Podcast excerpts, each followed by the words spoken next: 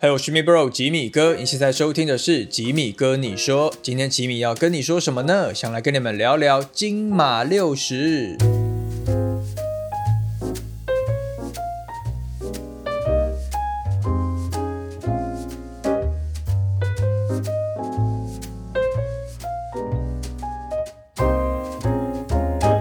OK，欢迎回来，吉米哥你说的 Podcast。那今天这一集呢，诚如标题所见呢，呃，比较特别的是，没有没有要跟大家聊音乐，那来跟大家聊聊电影，然后还有就是金马奖。因为呢，这一集上架的时间呢，会是在呃，反正就是这个周末哈，就是这一个周末了，就是我们金马奖第六十届哇，六十大寿，所以今年的金马奖是会非常的重要，非常的隆重，非常的盛大，非常具有。有历史纪念性意义的的一届啦的一年，应该会是啦哈。反正就是大家都很期待。呃，每一年呢，这个在金马公布入围名单之后呢，我也都会在我的这个呃社群上面分享一些我的看法。那基本上当然是我要，因为我觉得。呃，聊金马奖跟金曲奖最大的不一样，或者是说困难点，就是金马奖你必须要看过那部电影，你才有办法分析，你才有办法解析，你才有办法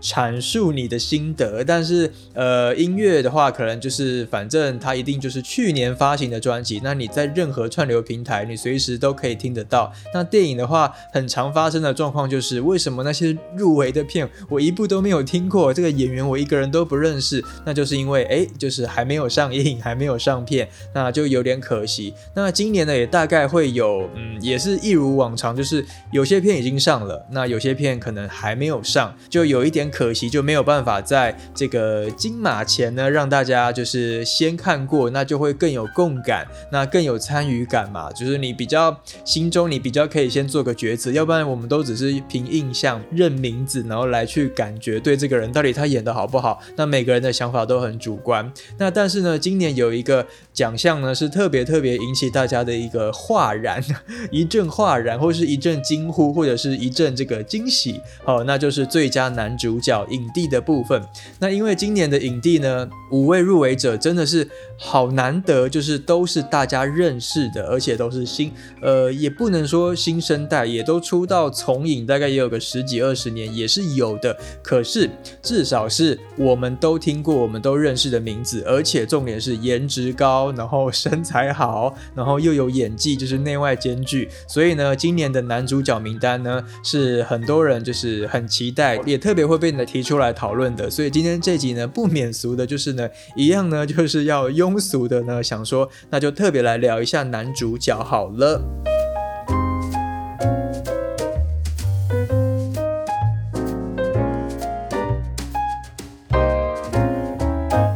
那先讲一下今年的这个金马六十准影帝的六个人是谁呢？那相信呃有在关注金马的人应该都知道。那我还是附送一下哈。那第一个呢就是这个许光汉，光汉。那因为这部电影是关于我和家呃关于我和鬼变成家人的那件事。那同时还有林柏宏两位男主要的男演员呢都双料入围了。那再来是吴康仁，他主演的是一部马来西亚的电影叫做《富都青年》。再来是王伯杰的《义起》，再来是阮经天的《周楚除三害》。这四部电影就是《鬼家人》《富都青年》《义起》《周楚除三害》。呃，在台湾来讲，目前只有这个《富都青年》还没有这个正式上院线。哦，但是可能有些人已经在金马影展看过了，那真的有点可惜，因为我很期待，很想看。反正我是一定会去电影院看《复读青年》的。那他在台湾是十二月一号上片，然后在香港是十二月七号上片，在马来西亚呢是十二月十四号上片。好，所以如果你是台湾、香港的朋友，或是马来西亚的朋友啊，你们都可以关注一下这部电影《复读青年》哦。那除了《复读青年》之外的《鬼家人》，还有一起。还有周楚除三害，我都已经有这个买票要支持进电影院去看过了，所以呢，我心里大概都会有一个 这个评断的分数。好，那先分享一下我个人觉得这个光汉跟博宏啦，那比较多人可能 care 或者是好奇的就是这两个人到底。如果如果硬要从这两个人里面选一个的话，哈，呃，假设另外三个人不存在的话，二选一的状态，到底谁的胜出几率会高一些些？我会觉得是许光汉。好，我个人是投许光汉。那我知道现在好像很多年轻男女们好像都蛮喜欢林柏宏的，但我真的觉得林柏宏还好，不是说他演技不好或怎么样，我觉得他很吃剧本，然后他很吃角色，就是有看过他演的一些戏，就是。我觉得完全没有办法让我入戏，也有那种片，好，那但是也有觉得哎还不错，可是就仅止于还不错。那鬼家人对我来讲，虽然这个它是一个喜剧，然后呃是一个轻松的戏，但其实它讲的是很沉重的东西。那我觉得林柏宏的表现也算是中规中矩啦，我只能这样说。就是，呃，我不会说哇，好惊艳哦，怎么可以把这个鬼演得这么厉害，这么说服力这么强？我我其实没有这样的感觉，但是呢，我会觉得要掌握喜剧的节奏，然后又要演一个非人类，然后又要在里面有一些情感戏啦，然后等等之类的，其实我觉得那个那个跨度张力要必须很大。那我觉得。呃，林柏宏算是做的还不错，但是我会更欣赏许光汉一点，因为我觉得许光汉在里面，呃，把他那种你知道臭直男的那种样子，然后从一开始的厌恶、讨厌，那个怎么讲，不不什么不可一世啊的那一种感觉，然后到后面慢慢慢慢慢心境的转变等等等，我觉得那个层次有做出来，再加上我觉得许光汉他是属于那种。呃，可以不用台词，用神情演戏的演员。那我觉得林柏宏反而还差了一点点，还没有走到那一步。那我觉得许光汉的可能天赋本身的表演天赋已经有到达那一步，就很像你们回想那个《阳光普照》好了，我不知道你们有没有看过哈。那他的《阳光普照》里面其实话很少，那也是一个比较安静沉稳的角色。可是他只要那个脸摆出来，你就会。感觉他在对你说话的感觉。那我觉得许光汉当然在《鬼家人》里面是比较外放型的角色，然后又有搞笑什么，但我觉得他的搞笑啊、肢体啊，其实都有做到位，就是会真的让人看到笑出来，也会觉得哎，就是演的还不错。好，那这是我对于徐光汉跟林柏宏这两位，如果个人来选，我会先投给光汉一票。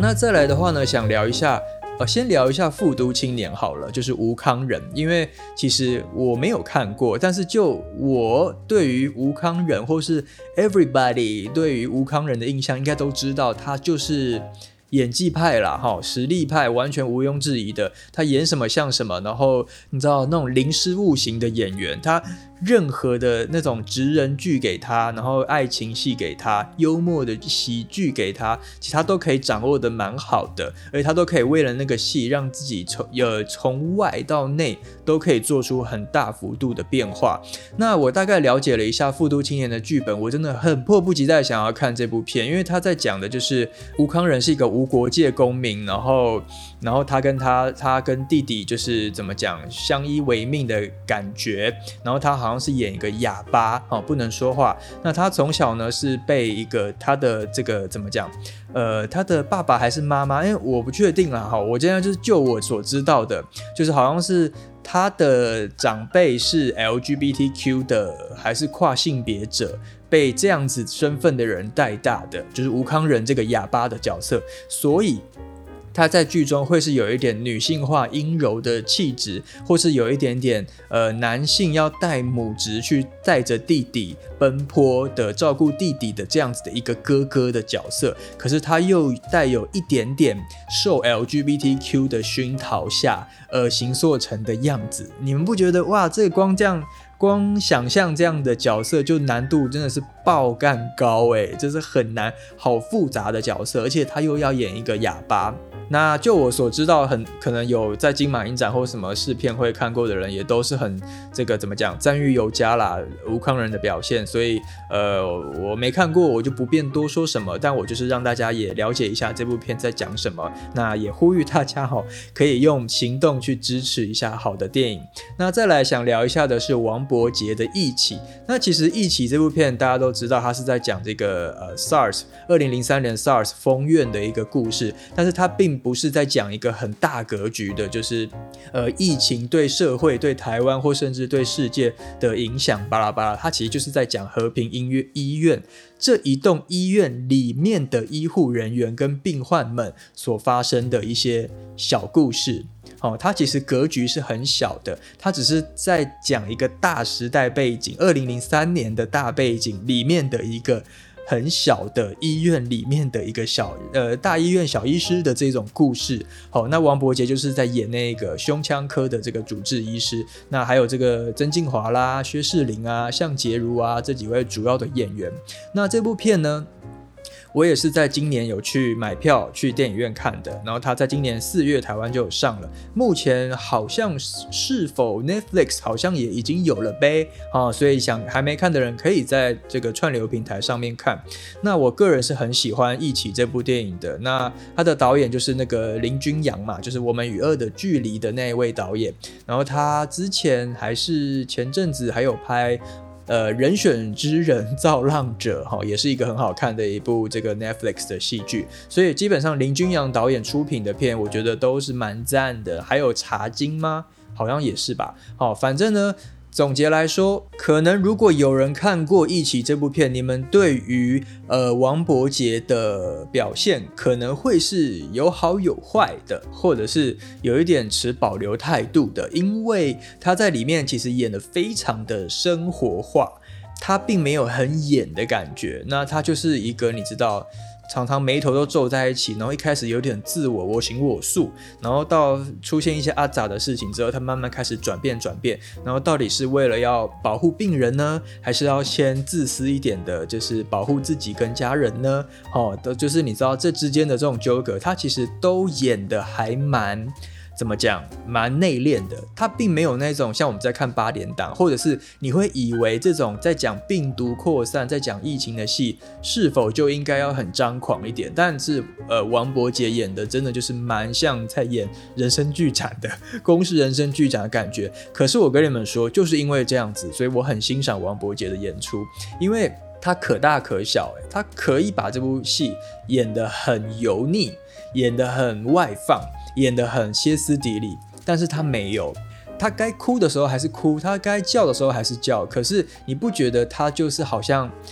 呃，很很为演而演的感觉，为崩溃而崩溃的感觉，或是为愤怒而愤怒的感觉。那我觉得这一点反而是一个演员可能演了十几年的戏，而慢慢内化出来的成果。如果今天是刚出道一两年的新演员，在接到一起这样的角色，他一定会拼了命、发了疯似的想要去 show off 他的这个，我可以做到什么样、什么什么什么，我可以演成什么什么什么什么样子。可是王伯杰就是淡淡的演给你，但是。很有说服力的是，因为里面有很多手术台啊、刀台的戏啊，真的要开刀的戏。然后林君阳导演真的把每一个那种呃手术台开刀或是急救病人的戏，真的都拍的搞得很像在看纪录片呢。我有几度真的是无法呼吸，然后手捏得很紧，因为他连那个特效化妆啊什么的伤口啊，然后切切什么肉啊、什么那个血啊什么，他都是真的好像。是不是找泰国的什么特效团队来还之类的？反正 anyway，我觉得他的呃美术、道具、特效、技术层面真的都做得很棒，完全就是栩栩如生，套你完全就是无法，呃，你无法，你你其实不会去觉得。很假，或者是哎呦，这是在假装是医生，假装在开刀，或者故意台词给他一两句我们听不懂的术语，就搞得好像假的搞得真的一样。但是你真的在看这部戏，不管是曾静华、向杰如啊，然后这个薛仕凌啊、巴拉这些人，你每一个角色都觉得好真实，所以我很推荐《一起》。那如果你要问我说《一起》的王伯杰会不会得奖呢？我会觉得可能会稍微低了一点点的几率。我会把它排在第三名。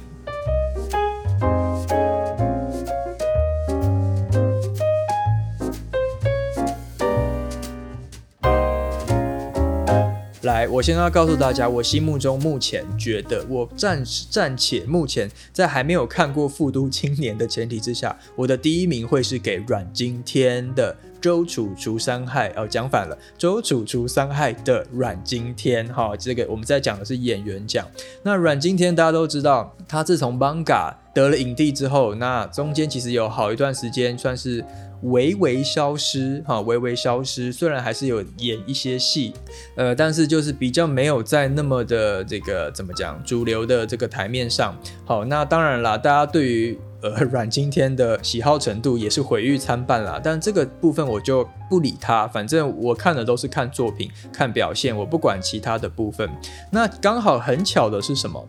去年。《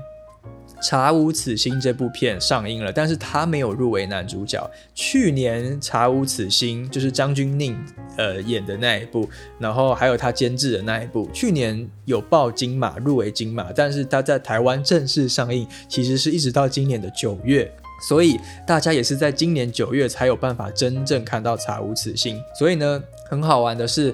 九月、十月那个时候呢，我就是连着很近哦，不到一个月，不到几个礼拜，我就先看了《查无此心》，去电影院看，好买票看，然后再来呢，周周楚上片了，就去看了周楚。那对比之下，嗯，我真的就可以肯定，为什么《查无此心》它可能当时去年没有机会入围，就是这两部戏来讲，它在周楚的表现真的就是亮眼出色的。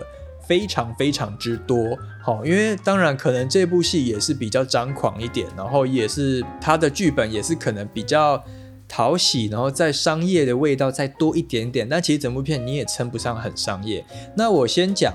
呃，阮经天的表现，他在这部片里面真的是会让人很眼睛一亮，而且说服力十足。他在演那种江湖兄弟啊，他的溃靠，他整个神情那个拍狼那个那个样子，然后杀肃杀啦，或者是疯癫的样子啊，或者是该有情感呈现，我觉得各方面他真的都是有一有已经达到他个人表表演生涯的。为炉火纯青，我不敢说已经到炉火纯青，但至少我感觉已经是为炉火纯青的一个境界。那垂直比较他个人的出道到现在，我觉得周楚会是他一部。很划时代意义、很里程碑意义的一部电影。那当然，他接下来还有很多其他的片也要上了，什么车顶上的玄天上帝，但我是一点都不期不待啦，感觉应该蛮难看的。然后呢，还有可能之后有什么怒潮什么片，反正那个也都还没有上，就先不管了。那就目前我看周楚，我是觉得他的表演是很有机会夺下影帝，有那个影帝范儿的，但是。我个人真心觉得《周楚除三害》这部电影实在是五告拍快就拍快呢。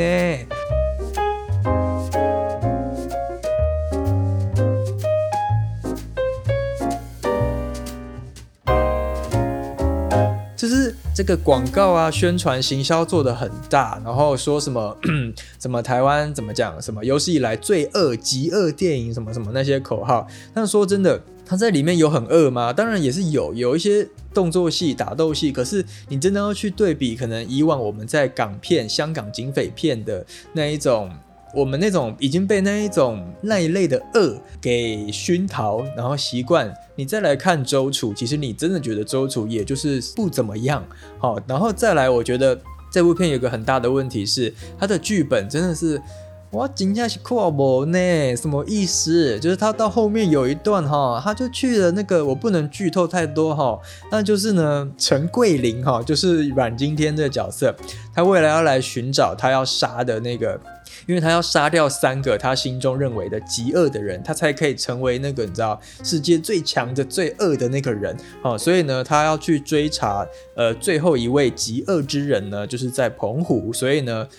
呃，大概电影的后三分之一呢，它这个场景就来到了澎湖，然后就一直从澎湖的戏就一直到最后 ending，然后整个后半段都在澎湖演完了。那我不能讲太多澎湖这边发生的事情，但我只能说澎湖这边的戏精彩是看不，然后真的是很跳痛。很让人这个傻眼猫咪黑人问号，到底是在搞什么东西？就是前面很紧凑的哇，那尔虞我诈啦、埋伏啊、警匪追逐枪啊，然后枪战啊、黑帮啊、械斗啊，然后干嘛干嘛的，还有王静啊，然后你知道那种黑道的女人啊，什么什么这种东西，就是很我们典型中，嗯嗯，对对对对对，没错，警匪片、黑帮片就是应该是这样子。然后呢，从澎湖之后的戏出现了那个陈以文哈，陈以文在演。澎湖那边的的主要的这个配角，然后整场戏的节奏突然变得超级爆慢，然后整个。当然，呃，你看你会知道为什么会有前后这么大的落差。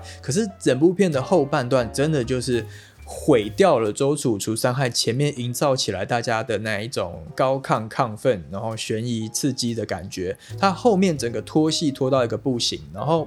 很多地方就是你其实已经知道他想告诉你什么了，他在暗示什么你都很明白了，可他还是硬要把它演得很明明白白的演出来，演得很完整，然后呢，你就会觉得有完没完，整部片的片场都是被澎湖的戏给拖给拖累了的那种感觉哈。那所以我个人是真的觉得啊，周楚。这部电影好可惜，难怪他没有入围最佳剧情片，也没有入围最佳编剧，因为真的不应该入围。他如果入围了编剧，我可能会你知道直接控控诉金马奖到底在搞什么东西。然后它也完全不够，没有到可以入围到剧情片的程度，但是。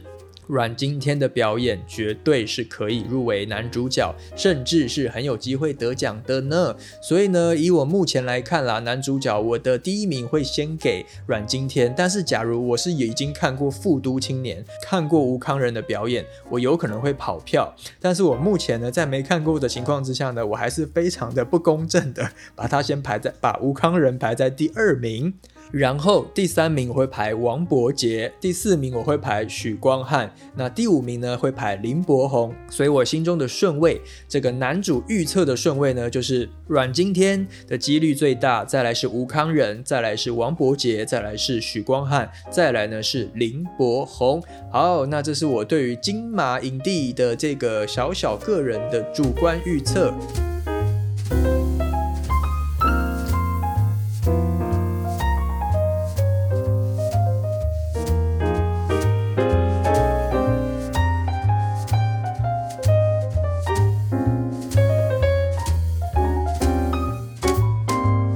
那顺便想跟大家聊一部电影呢，是《五月雪》这部片。那这部片是今年的入围大赢家哦。《五月雪》这部片呢，在今年呢，我来看一下。抱歉，抱歉，我立刻来查一下，今年入围了这个几项呢？哇塞，九项。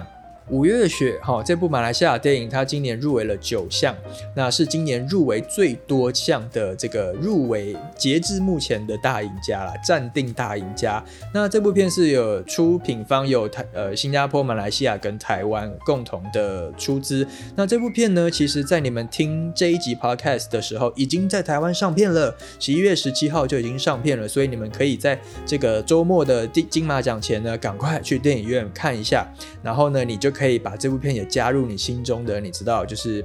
预测名单之内哈，因为它入围了剧情片、导演、女配角是万芳，然后音效、摄影、改编剧本、造型设计，还有原创电影音乐，还有原创电影歌曲，那也是万芳唱的哈，就是叫做《五月的人》。好，那聊这部电影先跟大家分享。那其实我已经有在我的这个呃粉砖上面有分享过这个很清晰易懂的结论。那我在 podcast 呢也跟大家分享一下，就是先讲一般人听得懂的结论哈。如果今天你是一个无法接受节奏很缓慢、台词很少、情绪很沉闷的电影的话，不要去看《五月雪》。你会看的 keep up 哈，你会直接气出来哈，你会完全没有办法接受这部片，因为它节奏很慢，台词很少，整部片非常的沉闷。但是如果你对于种族啊、历史啊，或是传统戏曲，我强调是传统戏曲，就像我们台湾的歌仔戏这一类的布袋戏这一类的传统戏曲，有兴趣的人，那你又可以接受节奏慢、台词少、情绪沉闷。那请你一定要去看《五月雪》，因为它满足了所有你喜欢的电影的条件，都在《五月雪》里面。那如果你符合刚刚所有的条件，同时你又是一位马来西亚华人，你如果是一位马来西亚华人，又符合刚刚我讲的这些，喜欢节奏慢，喜欢台词少，喜欢情绪闷，然后又。对于种族历史戏曲有兴趣的话，那你真的是不看《五五月雪》，你会后悔几细郎啊，后悔一辈子。好，那这部这部片就是你的命定电影了。如果真的有这样的人存在的话，好，因为这部片讲的是呃马来西亚的呃在很久以前有一点像是这个政治。也不算是政治，是因为选举的关系而导致了一个算是呃悲伤的惨案。有一部戏院里面呢产生了这个大屠杀，报名的屠杀，然后呢死了好多好多的人，而且很多人是。呃，怎么讲？查无身份的，就是呃，最后会被葬在乱葬岗，然后是无名氏的这个死的死的过世的人哈，反正就是一个历史的一个悲剧了。在一九六九年，那有有因为是有关于一些种族议题啦，然后还有政治当时的选举的议的关系，所以是有一点敏感的。所以这个议题在马来西亚官方来讲是是禁忌的，就很像六四六四天安门，哦呃什么白色恐怖。啊，这些都是蛮禁忌的话题。那对于马来西亚来讲呢，五月雪讲的故事就是一个禁忌，所以呢，在当地是完全，呃，不可能上映的哈。但是呢，在台湾这个自由民主开放的国家呢，我们绝对是呃全世界第一个可以看到这样电影的地方，那就是 呃在台湾哈已经上映了，所以呢，呃，真的可以去看一下。但是如果你真的无法接受我刚说的那一些状况的话，你还是三思好了啦哈。因为你可能真的会看到有一点傻眼猫咪。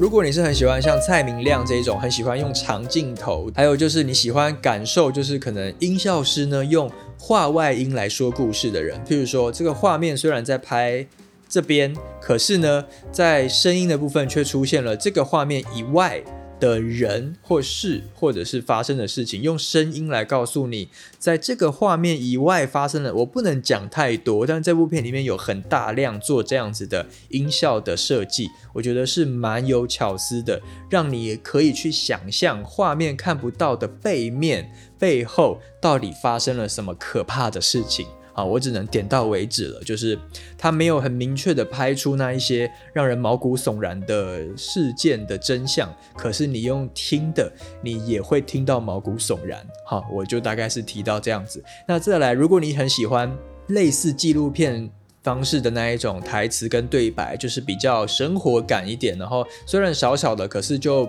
并没有很堆砌、很很演的感觉，就是有点类似一个我最喜欢的导演，就是张作骥导演的电影的风格。那如果你也综合了上述，比如说你喜欢蔡明亮、喜欢张作骥，然后喜欢呃画外音这些特色的话呢，那这部片呢也很适合你们哦。那如果要我个人预测五月雪的九个入围奖项，那我讲一下他入围什么哈，他入围了。最佳剧情片导演女配，哎，我刚是不是讲过了？靠腰，我刚讲过了，抱歉，抱歉，我就说我今天没有特别准备什么嘛，所以我讲过的整个忘记。那我自己会觉得万芳唱的这个主题曲《五月的人》胜出的几率蛮高的，虽然大家可能也都很期待这个《港快》啊，就是洪佩瑜唱的那个《本日公休》的主题曲啊，或者是。蔡依林的《亲爱的对象》，当然这两首我也很爱，我真的是啊，手心手背都是肉，到底关我屁事啊！我不是评，我又不是评审，肉不肉什么东西啊？但是我如果真的要选前两名，我会选。呃，港快跟五月的人这两首是我觉得呃会排名前面一点的。那当然了，五月雪我觉得在技术面的高度也都蛮有机会得奖的哦，比如说最佳音效啦、摄影啊、造型设计啊，还有原创电影歌曲啊等等等之类的哦。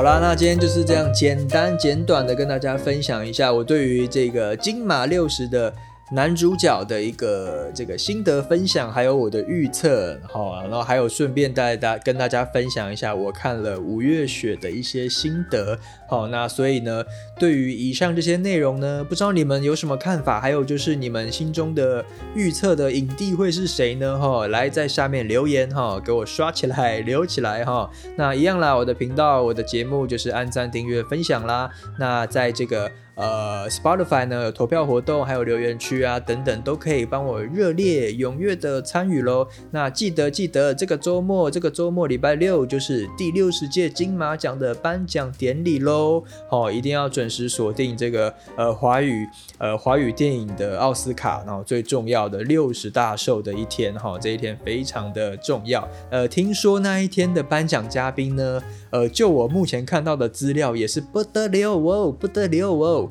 那这个最佳剧情片就是大奖是李平冰跟李安哈，这个双李合颁。好，当然他们是最大咖的呢，又是主席嘛，这毫无悬念。那再来的话，男主角的颁奖嘉宾是张艾嘉、张姐跟义所广司。哦，从日本来的义所广司，哦，也是很厉害的、很扎实的实力派演员。然后再来。女主角，哇塞，这不得了了！今年的女主角的女主角的颁奖人，哇哩嘞，一二三四五，有五个人，五个人合体要来颁给今年的金马六十的影后，也太荣幸吧！那这个颁奖人有陈淑芳、陈香琪、李心洁、谢盈萱，还有桂纶镁。哦，这五个人呢是过去的分散在好几届的影后呢齐聚一堂，五个人共同把这匹马颁给今年的。最佳女主角，那今年的新人奖、新演员奖呢是陈以文跟阮经天哦，就是我刚刚跟你们说，在周楚除伤害除三害里面最难看的那一段，就是陈以文跟阮经天的对手戏，也不是最难看啦，就是剧情最奇怪，然后最让人傻眼猫咪的。的一一趴，呃，周楚简单来讲可以拆成三趴，哈，就是有三个坏人要除掉，除掉，除掉，好，那第三个坏人就是陈以文，然后这一段就是让人很这个傻眼猫咪，好，就是大概是这样，然后其他的颁奖嘉宾好像都还没有透露，对我目前网络上看到的就是，但是光是刚刚这几个就已经够大咖了，哈，所以呢，我们就一起期待吧。那吉米哥你说的 podcast，我们就下周再见，拜拜。